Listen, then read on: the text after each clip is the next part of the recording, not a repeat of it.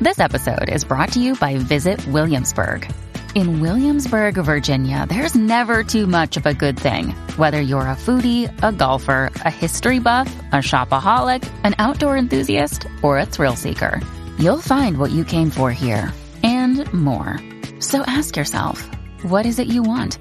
Discover Williamsburg and plan your trip at visitwilliamsburg.com. La cultura de la violencia, donde ver asesinar a alguien es algo muy sencillo. Leo Díaz en Nación Z Nacional por Z93. Buenos días Puerto Rico, soy Emanuel Pacheco Rivera informando para Nación Z Nacional en los titulares. Ante las dilaciones en los trabajos de reparación que genera PR encamina en varias plantas de generación claves, el gobierno de Pedro Pierluisi se expresó este sábado confiado en que la adquisición del gobierno de las unidades portátiles instaladas por la Agencia Federal de Manejo de Emergencias será suficiente para evitar una repetición de los apagones selectivos registrados el verano pasado.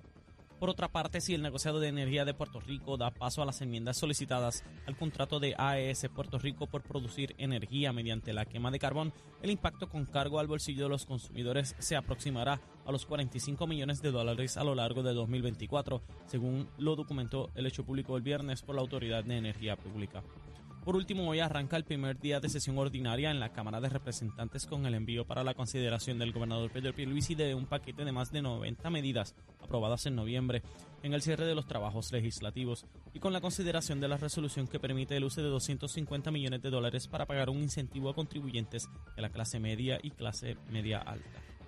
Hasta aquí los titulares, les informó Emanuel Pacheco Rivera. Yo les espero en mi próxima intervención aquí en Nación Z Nacional, que usted sintoniza a través de la emisora nacional de la salsa Z93. Estás con Nación Z Nacional por el Habla Música y Z93.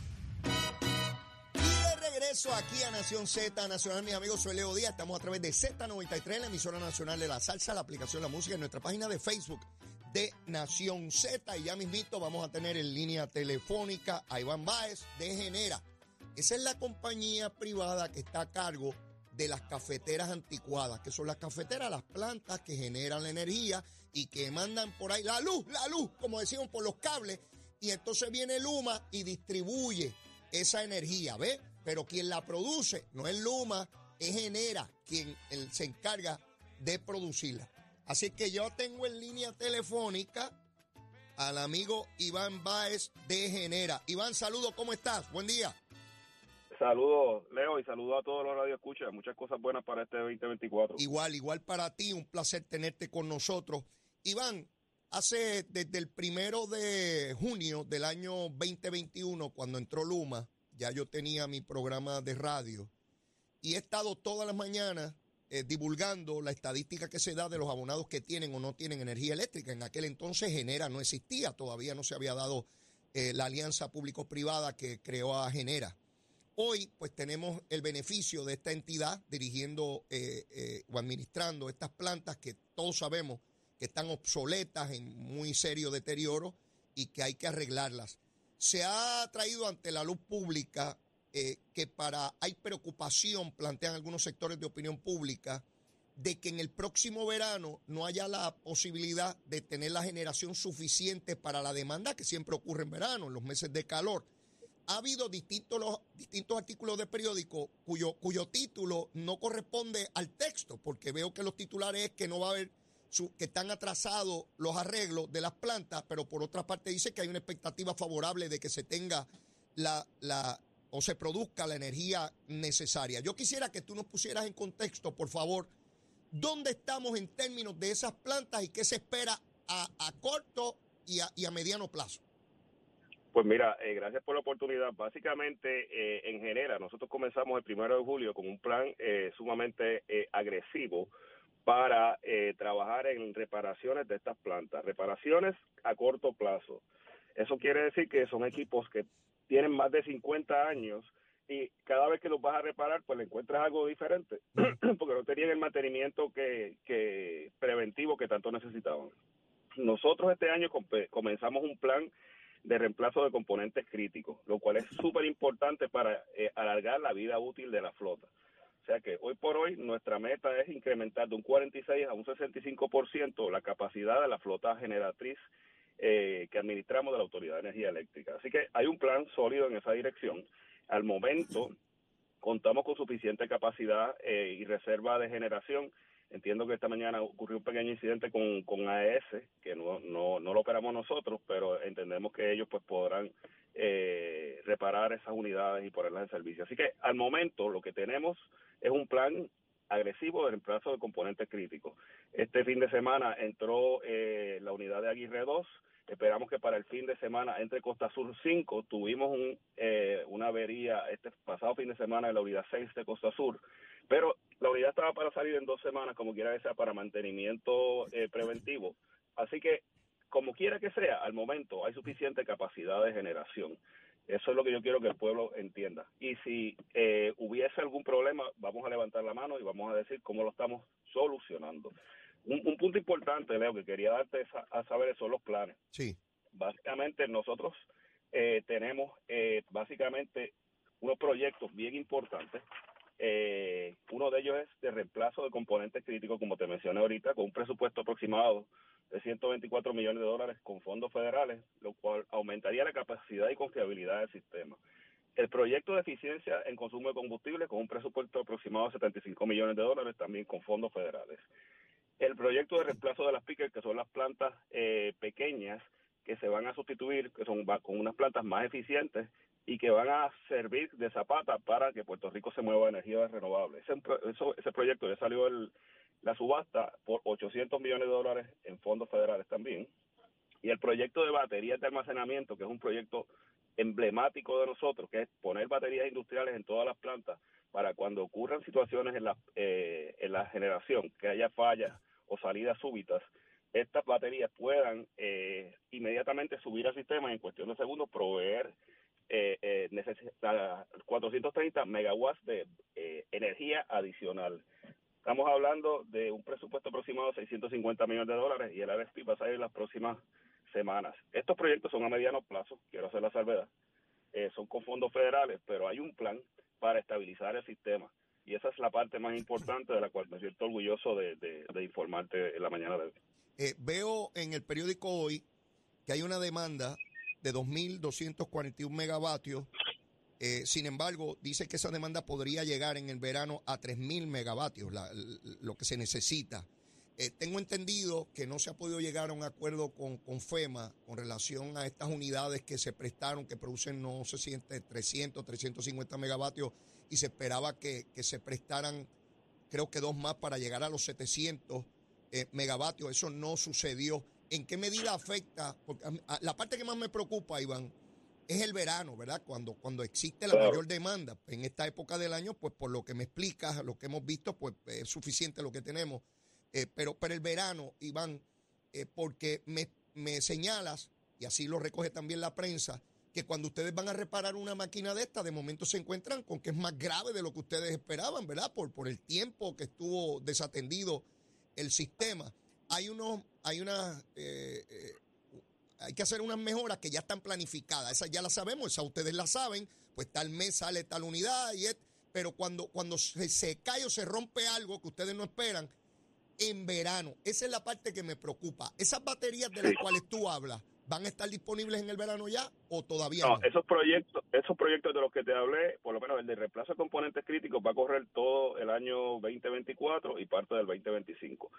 El proyecto de, de, reemplazo de las piques, de las plantas pequeñas, es un proyecto que toma aproximadamente dos años y el proyecto de baterías de almacenamiento también toma aproximadamente dos años. Nosotros empezamos a hacer las demoliciones de los sites para hacer espacio para las baterías. Entendemos que en, en este primer quarter, una vez esto ya sea finalmente aprobado por FEMA, entiendo que, que vamos en esa dirección, pero son proyectos a mediano plazo, hay que estar claro con eso. En cuanto al punto de, la, de, FEMA, entendemos que eh, FEMA está acordando con el gobierno de Puerto Rico, con COR 3, trabajando para que esa, esas plantas se queden, esas plantas temporeras se queden operando eh, y que el gobierno de Puerto Rico las adquiera.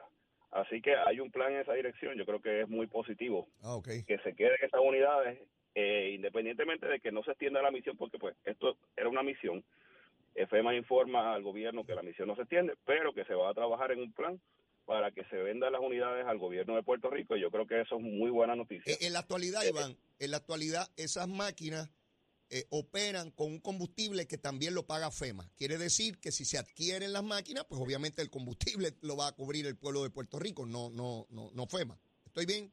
Pues eso es algo que depende de la negociación que ellos tengan, de qué es lo que vayan a hablar. No me atrevería a adelantarme a qué tipo de negociación ellos están llevando a cabo, pero la parte positiva es que esos 350 megawatts de equipos eh, temporeros, Ah. eh, hay un plan para que se adquieran y se queden en la isla.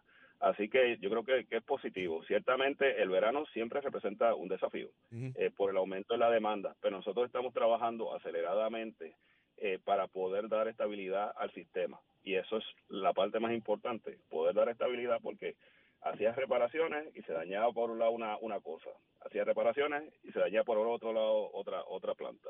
Eh, y la realidad es que si no se detienen estas plantas para hacer reemplazo de componentes críticos, no vamos a tener la confiabilidad que necesitamos en el sistema. Así que si Estaría- este plan lo ¿Estaría yo en lo Ajá. correcto si te señalo que este verano pues tendremos las complejidades que tendremos, pero ya el siguiente verano serán menos y así sucesivamente hasta que estabilicemos el sistema a base de lo que me plantea, de las mejoras en el sistema, de las baterías, pero sobre todo, Iván, que me gustaría que, que hablaras también, bueno, en, en, en, en esos términos, ¿estás de acuerdo conmigo? El verano Pues mira, del yo entiendo- 2025 será mejor que el del 24 y así sucesivamente en términos de que- estabilidad y capacidad. Sí, yo creo que va a haber una, una mejora paulatina en el sistema. Yo creo que para este verano vamos a tener mayor eh, capacidad de generación. Yo creo que vamos a estar en un, de un 46 a un 65%. ¿Ok? Así que eso debe reducir eh, cualquier incidente de relevo de carga. Claro está, son equipos viejos, sabemos que pueden estar propensos a, a, a daño, Sí. pero la realidad es que el, el plan de trabajo que se lleva a la fecha, pues confiamos tener las unidades eh, eh, ya de, de Aguirre 1 de aquí a aproximadamente varias semanas, que se ha demorado. Eh, pero la realidad es que se han ido encontrado problemas en esa unidad que se están atendiendo y va a demorar eh, unas semanas más en entrar al sistema. Aguirre 1 en el sistema y en adición a eso Costa Sur 5 entrando al sistema. Sale Costa Sur 6 y va a salir, salió por una salida forzada, pero como quiera que sea, iba a salir para mantenimiento. Así que de aquí al verano yo entiendo que eh, aumentando de un 46 a un 65% esa capacidad de generación, debemos estar en una mejor posición de, de cuando tomamos eh, control de la flota el pasado verano. Iván, eh, eh, ya a largo plazo, se esperan que estas fincas solares comiencen a producir energía. Se supone que empecemos a cancelar o a cerrar unidades de estas, ¿verdad? Y que cambiemos a energía renovable. ¿Cómo tú miras ese plan? ¿Cu- cu- ¿Cuándo, cuándo nosotros debemos comenzar a ver en efecto esa, esa energía renovable entrando al sistema y sustituyendo a su vez eh, el de combustible fósil? Bueno, eh, ahora mismo hay una hay una de las fincas solares que, próximamente entendemos que va a entrar en operaciones, que es Zero One. Eh, yo entiendo que en la medida, y esa es parte de la misión de Genera, nosotros somos una, un ente que estaría en un contrato a 10 años decomisando eh, las plantas más viejas. No obstante, en estos momentos, eh, según lo que establece el Plan de Recursos Integrados para el 2025, Puerto Rico supone que estuviera en un 40% de energía renovable. Al sol de hoy estamos en un 4% y en el momento ese entendemos que ese eh, plan de recursos integrados se va a revisar y, y hay que adaptarlo a esta realidad. O sea, si tenemos una realidad de que en Puerto Rico hace falta generación y renovables no ha entrado todavía al, a lo que se esperaba, pues tenemos que asegurarnos de, de garantizar al pueblo energía, eh, una generación estable. Así que todavía no podemos presentar un plan de decomiso de plantas hasta tanto eh, podamos eh, ir creciendo a energía renovable. Tenemos que asegurarnos de que estas unidades estén operando y dando el servicio que tanto necesita el pueblo de Puerto Rico. No, no hay manera de uno estimar cuándo comenzaría eh, a decomisarse la primera planta. Eso no hay manera de anticiparlo hoy. Sí, hoy, hoy por hoy, este, básicamente se están demoliendo unidades eh, que, que nunca, que, que salieron de servicio y que nunca van a regresar a servicio. O sea, ya, hay- ya hay, ya hay un proceso de demolición que incluso empezó antes de que, de que empezara Genera. Genera. Así que, exacto. Pero retirar las unidades que están en servicio en estos momentos, eh, básicamente no es una opción porque lo que necesitamos es repararlas, extender su vida útil. En lo que Puerto Rico se mueve a energía renovable, entonces sí, irlas retirando del sistema. Excelente. Eh, eh, siempre he estado en este programa eh, tratando de explicar la dualidad en, funciones, ¿no? Ustedes producen la energía, Luma la distribuye. y es importante saber, en, en, ocasiones se me va la luz en mi casa, puede ser por falta de, de, energía que se produzca o porque se cayó un poste. Si es que se cayó un poste o una línea tiene un gancho o un árbol, eso es Luma, pero si es por falta de energía, es genera. Y eso es importante que el pueblo lo conozca. Sí, correcto. Y, acuérdate que no es solamente Genera, hay, varios componentes que producen energía. Genera administra eh, los Legacy Generation Assets de la Autoridad de Energía Eléctrica, pero aquí pues tenemos más, generadores de energía. Tenemos eh, AES, tenemos eh, Ecoeléctrica, tenemos eh, compañías que producen viento, de energía a través de viento y eh, solar fincas solares. Así que eh, eso es, bien importante que la gente pueda entenderlo, o sea, que, que genera forma parte de todo este componente de generadores que hay y que obviamente pues sirven al pueblo de Puerto Rico. Perfecto. Iván, agradecido enormemente por tu participación. De tiempo en tiempo, cuando, cuando crea que es importante alguna información de tu parte, pues te estaré llamando. Por lo pronto, agradecido y que tengas un excelente día ah, y felicidades. Igual, igual a ustedes. Saludos, Leo. Escucharon a Iván Báez de Genera. Yo trato de hacer un esfuerzo en este programa por traer la información de primera mano. Yo no vengo aquí ni a crear histeria ni a meter embuste. Todo lo que yo le planteo aquí es de fácil corroboración. Cuando es mi opinión, se lo advierto. No es que lo dijo otro por allá, ni pretendo decir aquí, como dicen otros analistas, el pueblo de Puerto Rico cree. Yo no sé qué rayo piensa el pueblo de Puerto Rico, pues yo no le he preguntado a cada persona. ¿Cómo yo me voy a atribuir aquí el conocimiento de lo que piensa 3 millones 200 mil puertorriqueños? Es una irresponsabilidad del medio que sea y del pájaro o pájara que esté en radio y televisión diciendo que habla a nombre del pueblo puertorriqueño. Porque para eso tendrían que votar por usted, ¿verdad? Para usted opinar en torno al pueblo puertorriqueño. Yo, yo amo a Iván Baez porque es el que habla a nombre de Genera. Fíjense lo que él nos dice, todavía no podemos empezar a decomisar las plantas, porque todavía no ha entrado toda esa energía renovable que, que, se espera de las plantas o de las fincas solares, ¿ve? Eh, nos habla de esas baterías gigantescas que se van a poner en las plantas. Eso no estaba contemplado hace años, probablemente la tecnología ni siquiera existía, pero eso toma tiempo. Eso es lo responsable.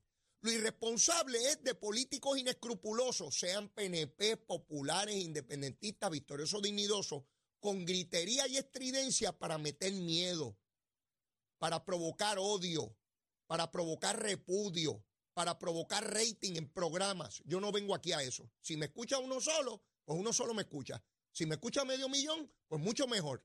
Pero yo no estoy compitiendo aquí para rating con nadie, con nadie. Yo hago mi trabajo. El que espero y asumo responsabilidad porque salgo de aquí todos los días pensando cómo mejorar el programa.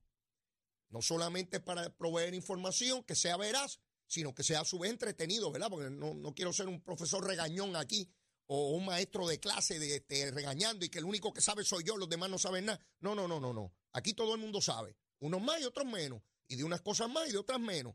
Pero así se trata. Hoy comienza la sesión. Hoy comienza la sesión. Llegan los legisladores a Cámara y Senado. Mire lo que dice el portavoz de la mayoría, Javier Aponte de Almagor de Carolina, que ni el hermano le habla. El hermano del alcalde de Carolina dice que no le habla a este pájaro. Mire, él dice que tienen una agenda cargada de grandes proyectos. Dice él, de grandes proyectos. A renglón seguido, en la misma oración, para que ustedes vean. Mire, lo que Natura no da, Salamanca no presta.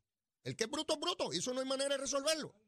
Este pájaro dice que tiene una agenda cargada de proyectos bien importantes, pero a la misma vez dice, a renglón seguido, pero que hoy en el primer día no hay nada urgente ni indispensable. Ah, de verdad. Una agenda cargadísima y el primer día el chorro del frente es el que sale fuerte. Olvídese de eso. Resulta que este pájaro dice, mire, que tienen unos proyectos que importantísimos, pero que el primer día no tienen nada indispensable ni importante. Mire, por eso es que sectores de este pueblo tienen tanto repudio contra la legislatura esta que está hoy en día.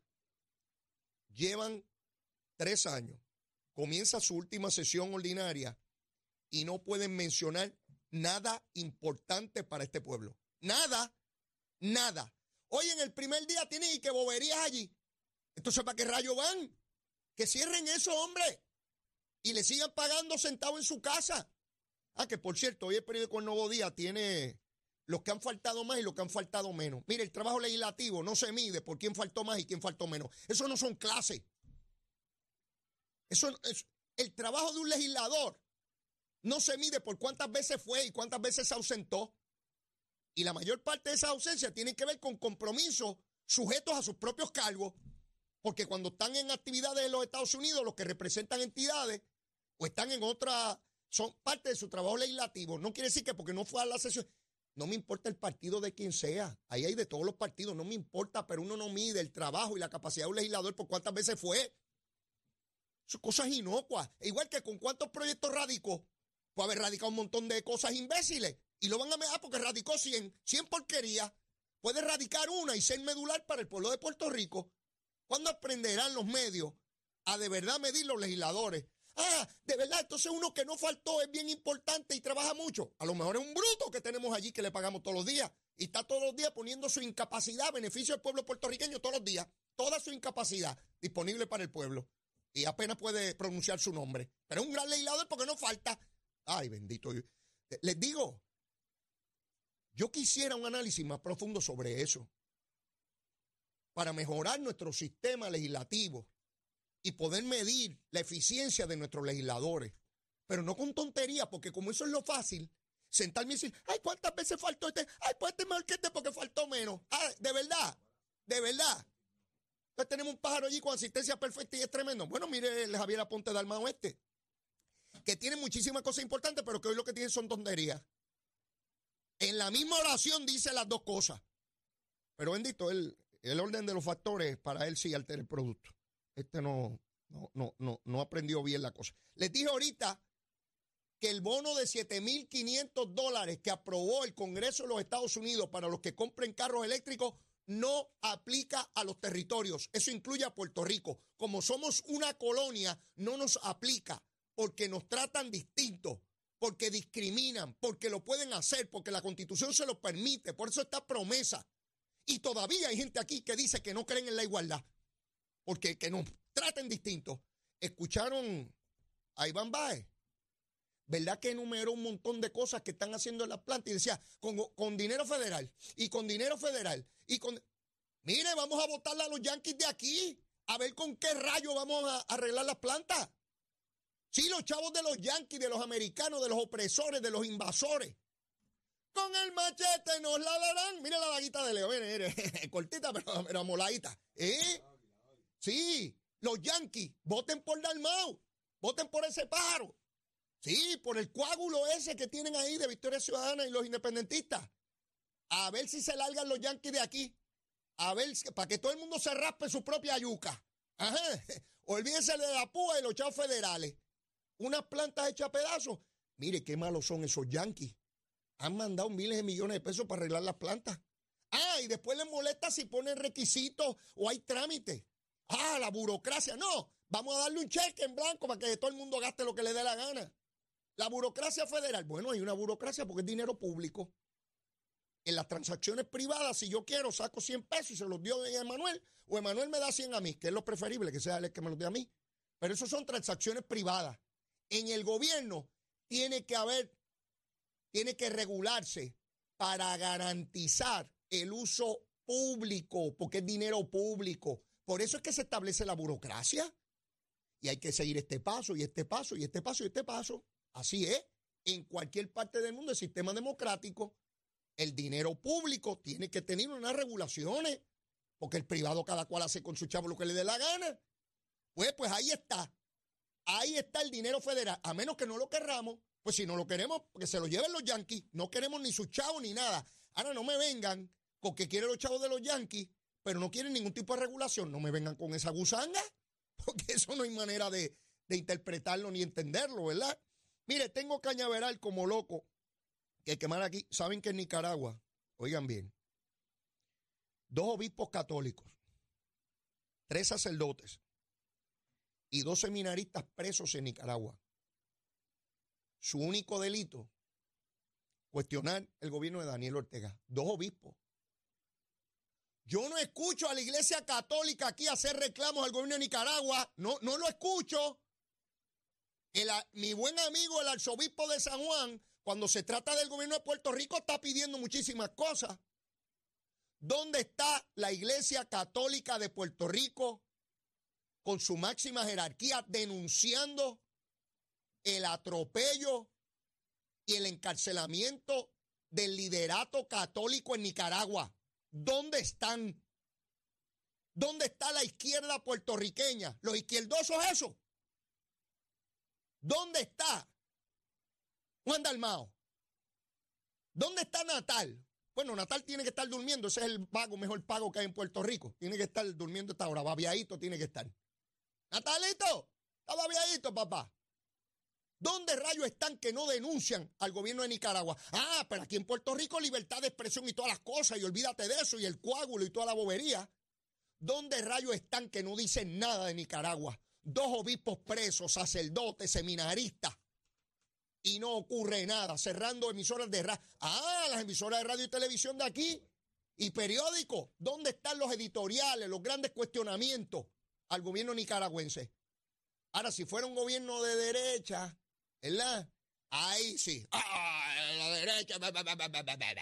Sí, sí, sí, sí. Esos paros hablan cuando le conviene. No, y después son los partidos grandes, PNP y populares, los bandidos. Ellos no. Ellos son puros y castos. Que metan presos a todos esos sacerdotes y monjas y todo el mundo. Si está en contra de Daniel Ortega, preso todo el mundo. Que le tiren una vez al país completo y los metan a todos presos. Qué barbaridad, ¿verdad? El Daniel Ortega que se expresaba en contra de las dictaduras, ¿recuerdan? A que ustedes vean lo que hace el poder. Tengo que ir a una pausa, pero después la misma. Ya está aquí Robert Méndez, es asesor del gobernador de Puerto Rico en áreas de infraestructura crítica, porque hoy el programa es de información importantísima para que usted maneje. Tuvimos a Manuel Lavoy, a Iván Báez, y ahora con Robert Méndez vamos a hablar de toda esa permisología, porque esta persona estuvo en el gobierno de Ricardo Rosselló, en el COR 3 y tiene una comprensión muy clara del proceso de permisología para proyectos, para que nadie lo coja de tontejo, ni a usted ni a mí. ¿Dónde? En Z93. Llévatela, chero. Buenos días Puerto Rico, soy Emanuel Pacheco Rivera con el informe sobre el tránsito. A esta hora de la mañana continúa el tapón en la mayoría de las carreteras principales del área metropolitana, como es el caso de la autopista José de Diego, desde el área de Bucarán hasta la salida hacia el Expreso Las Américas en Atorrey, así como la carretera número 2 en el cruce de la Virgencita y en Candelaria en Toa Baja y más adelante entre Santa Rosa y Caparra. También algunos tramos de la PR5, la 167 y la 199 en Bayamón y la avenida Lomas Verdes entre la American Military Academy y la avenida Ramírez de Arellano. Por otra parte, la 165 entre Cataño y Guaynabo en la intersección con la PR22, el expreso Valderotti de Castro desde la confluencia con la ruta 66 hasta el área del aeropuerto y más adelante cerca de la entrada al túnel Minillas en Santurce. Por otra parte, la avenida 65 de Infantería en Carolina, el expreso de Trujillo en dirección a Río Piedras, la 176, 177 y la 199 en Cupey y la autopista Luisa Ferré entre Montiedre y la zona del Centro Médico en Río Piedras y más al sur en Caguas y por último la 30 desde la colindancia de Juncos y Gurabo hasta la intersección con la 52 y la número 1. Hasta aquí el informe del tránsito, ahora pasamos al informe del tiempo. Para hoy lunes 8 de enero, el Servicio Nacional de Meteorología pronostica para todo el archipiélago un día generalmente soleado, despejado y agradable. En el este se esperan algunos chubascos en la mañana, mientras que en la tarde se esperan aguaceros pasajeros para el oeste. Hoy los vientos estarán generalmente del este de 7 a 13 millas por hora, con algunas ráfagas de sobre 20 millas por hora. Las temperaturas máximas estarán en los altos 70 grados en las zonas montañosas y los medios a altos 80 grados en las zonas urbanas y costeras. Hasta aquí el tiempo les informó Emanuel Pacheco Rivera. Yo les espero en mi próxima intervención aquí en Nación Z Nacional que usted sintoniza a través de la emisora nacional de la salsa Z93.